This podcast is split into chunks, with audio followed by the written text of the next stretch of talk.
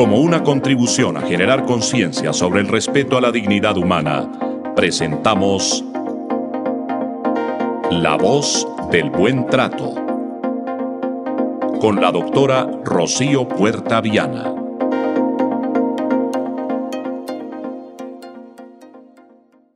Amigos y oyentes de La Voz del Derecho, bienvenidos a su programa La Voz del Buen Trato. Gracias por estar con nosotros, por preferirnos y por permitir que seamos su compañía. Bueno, hoy quiero comenzar con una frase que dice así que la encontré, me pareció eh, bonita y dice, a los perros no les importa si eres bonito o feo, si tienes dinero o eres pobre, ellos solo se fijan en el interior. Hoy vamos a hablar de las familias multiespecies. Eh, es un término que a veces para algunos es novedoso, otros ya lo han interiorizado, pero hoy queremos darle, mm, hablar sobre lo que significa una mascota al interior de una familia, lo que significa una mascota eh, para, para los integrantes de una familia, lo que puede ayudar, la compañía, el soporte emocional y todas aquellas em, manifestaciones de afecto y apoyo que puede significar una mascota al interior de un grupo familiar. Entonces, hoy queremos conversar con ustedes sobre esta, esta clase de familia, familias Mm, eh, eh, familias que, que ah, tienen un integrante nuevo eh, que es considerado como un integrante muy importante, como todos los integrantes del grupo familiar que deben ser supremamente importantes. Así es la mascota al interior de, una, de un hogar, de una familia, de un papá, una mamá, unos hijos. Nos preguntamos cómo podemos definir una familia multiespecie, el concepto, y pues buscando encontramos un, un, concepto que, que da la doctora Julie Estela Ruano eh, magíster en asesoría familiar y especialista en neuropsicología infantil y refiere que en este tipo de familias pues se perfila el animal para construir vínculos similares a los hijos y que en el caso de los adultos proveedores y de los hermanos, en los niños, en los jóvenes y que, y que ah, también son eh, las mascotas se ajustan a las pautas de crianza donde se involucran pues los eh, mm, todo el grupo familiar donde eh, encontramos también relaciones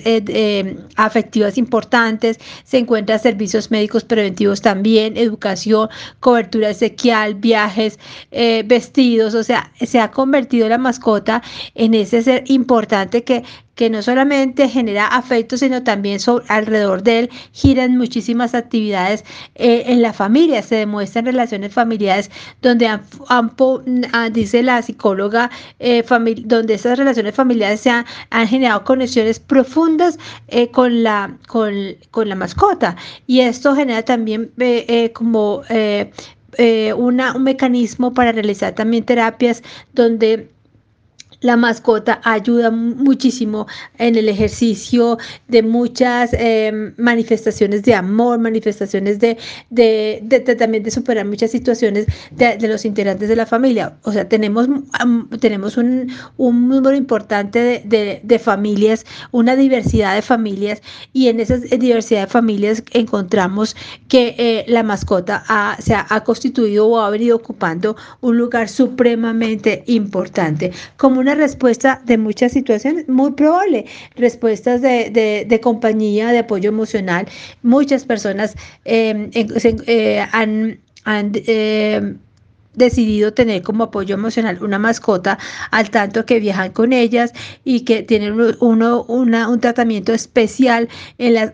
aerolíneas para este tipo de casos. Dentro del concepto y la terminología de, la familia multiespecies, también dice que se, pues, se, han llamado familias interespecies, pues son las constituidas por seres humanos y, y otras especies animales. Eh, perros, gatos, incluso algunas otras mascotas no convencionales eh, que, que, pueden, que, que, que los seres humanos hayan decidido pues eh, tenerlos al interior del grupo familiar. Eh, esas, en la familia multiespecie,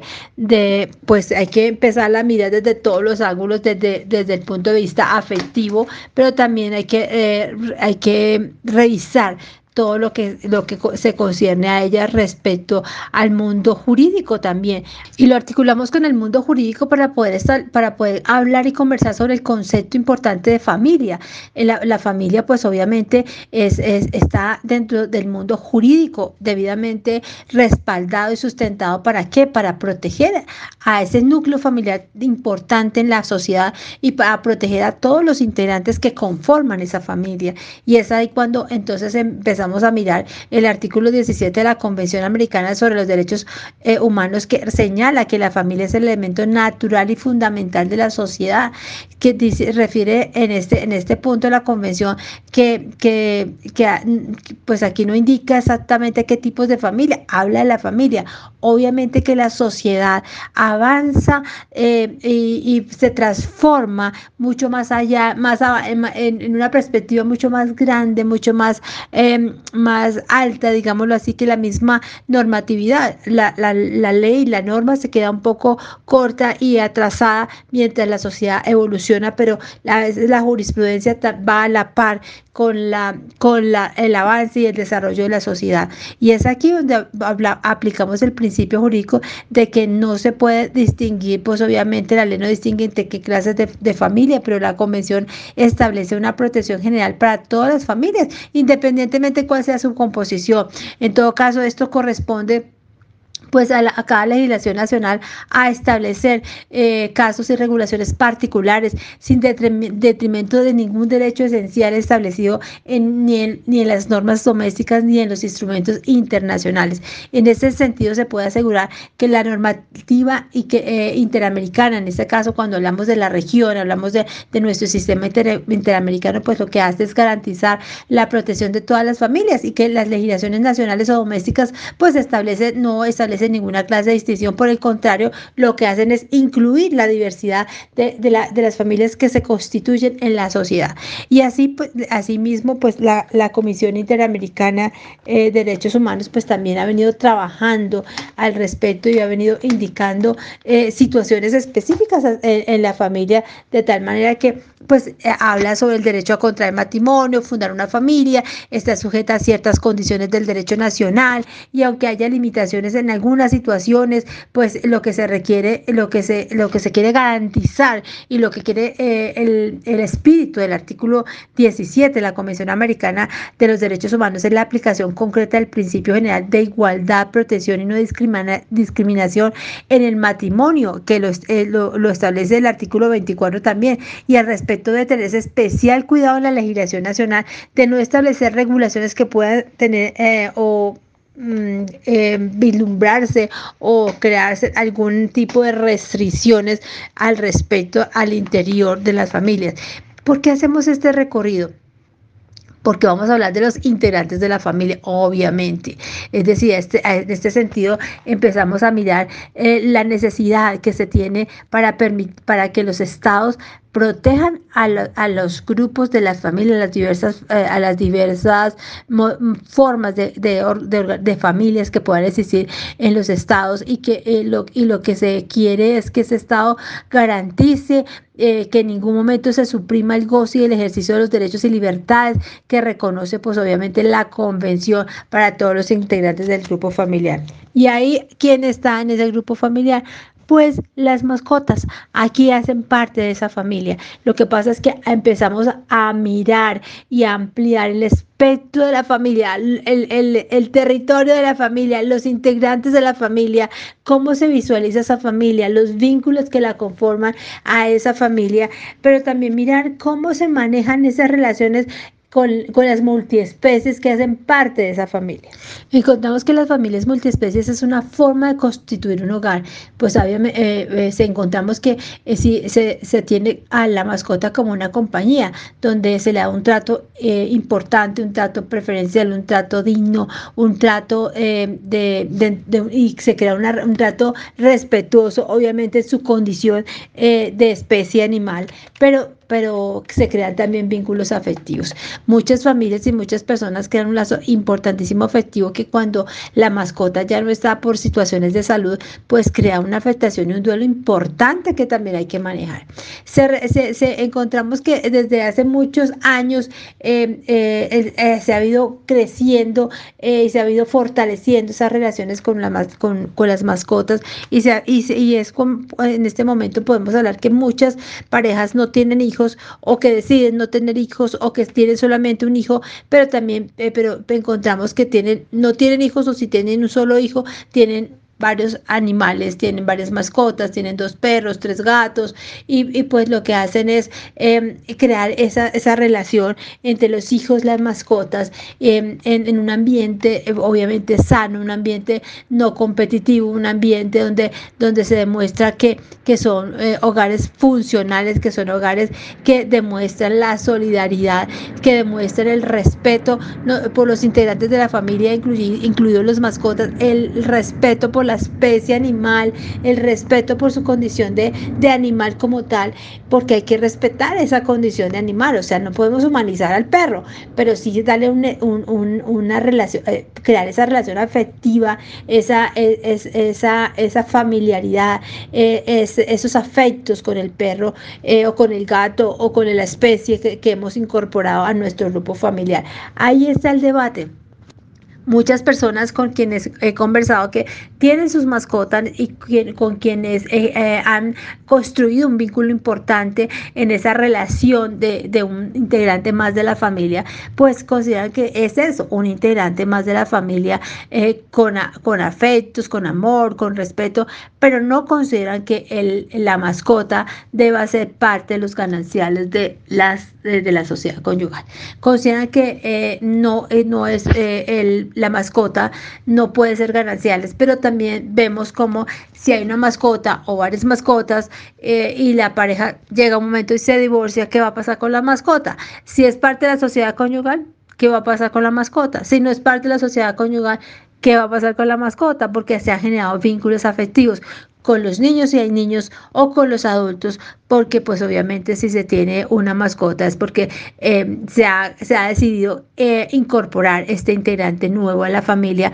como parte de, del núcleo de, entre, o entre humanos y, las, y otras especies. Eh, llámese el gato, llámese el perro, llámese otras especies que se incorporan a ese grupo familiar. En este tema también es muy importante traer acá la ley o recordar la ley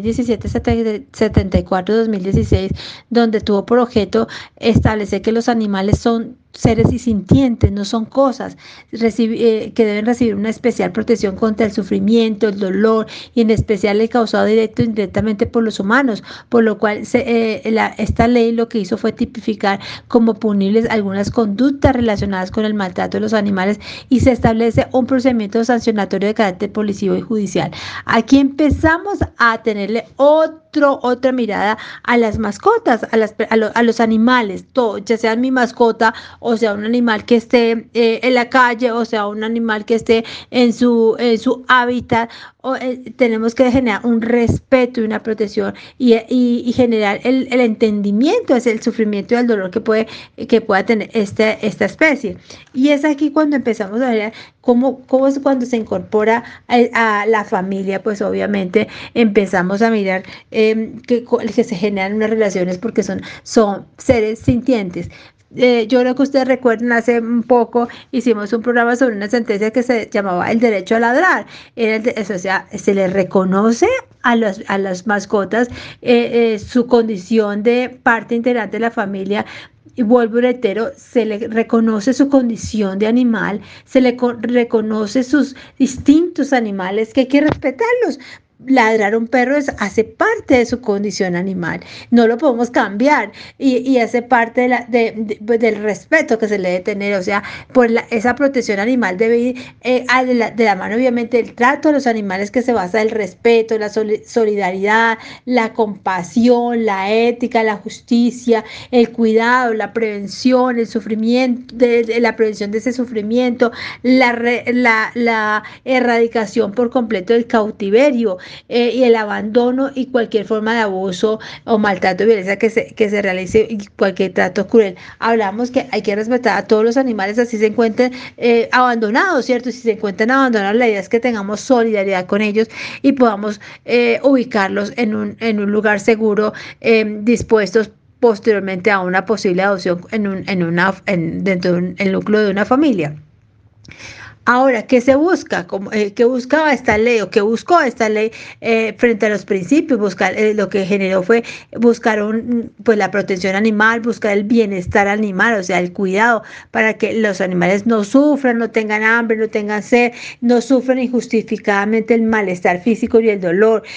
no, sea, no, no, les sean provocados enfermedades por negligencia o por descuido, no sean sometidos a condiciones de, de miedo ni estrés y que puedan manifestar su comportamiento natural, obviamente, pero reitero, se, generan obviamente relaciones una, un vínculo importante con la mascota, con los animales que se encuentran dentro del núcleo familiar. Por eso encontramos que, que se tipificó el delito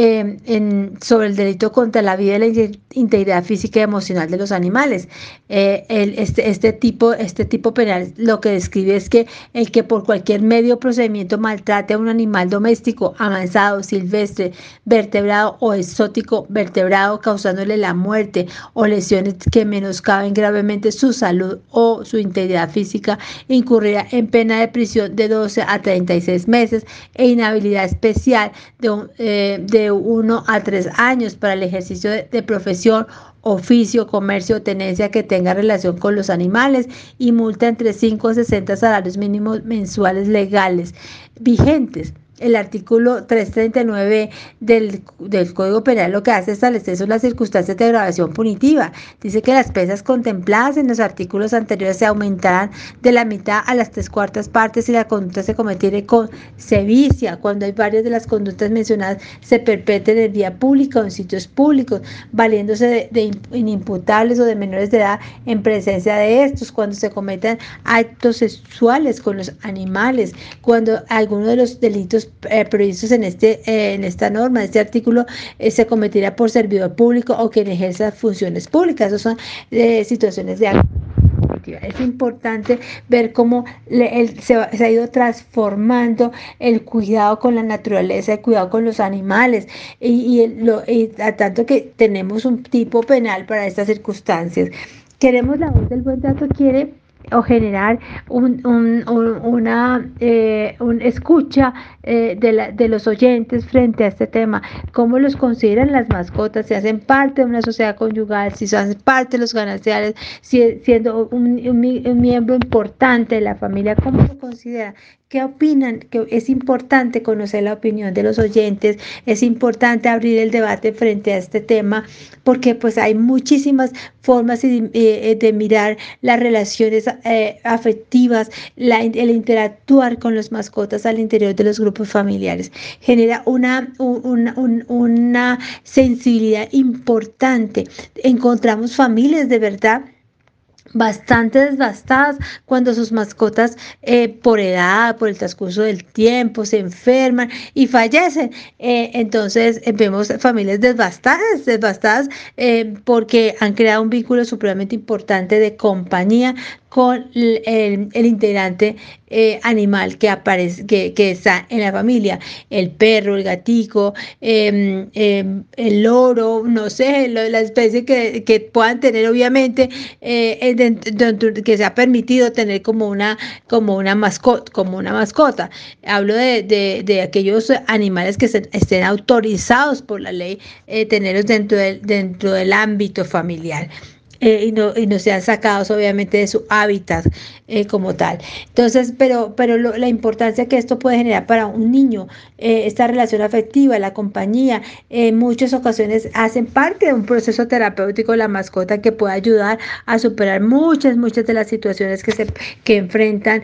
los integrantes de, de, la familia. Bueno amigos, este era, digamos, un inicio de una conversación que queremos tener con ustedes. escríbanos em, a la emisora y nos cuentan qué piensan ustedes de este tema, eh, qué tan importante es para, para ustedes la mascota, si tienen mascotas, no las tienen, por qué no las tienen o si las tienen, cuál fue el motivo, qué los motivó a tenerlas. Queremos conversar con ustedes sobre un tema tan novedoso, tan importante para las familias colombianas y para las familias del mundo entero también eh, que, tienen, em, que tienen una mascota o muchas mascotas al interior de sus familias. Bueno, les damos un abrazo fraternal a cada uno de ustedes y esperamos eh, conversar pronto con ustedes sobre este tema. Hasta pronto, nos vemos la próxima semana en nuestro próximo programa. Escucharon La voz del buen trato con la doctora Rocío Puerta Viana. La voz del buen trato en La voz del derecho.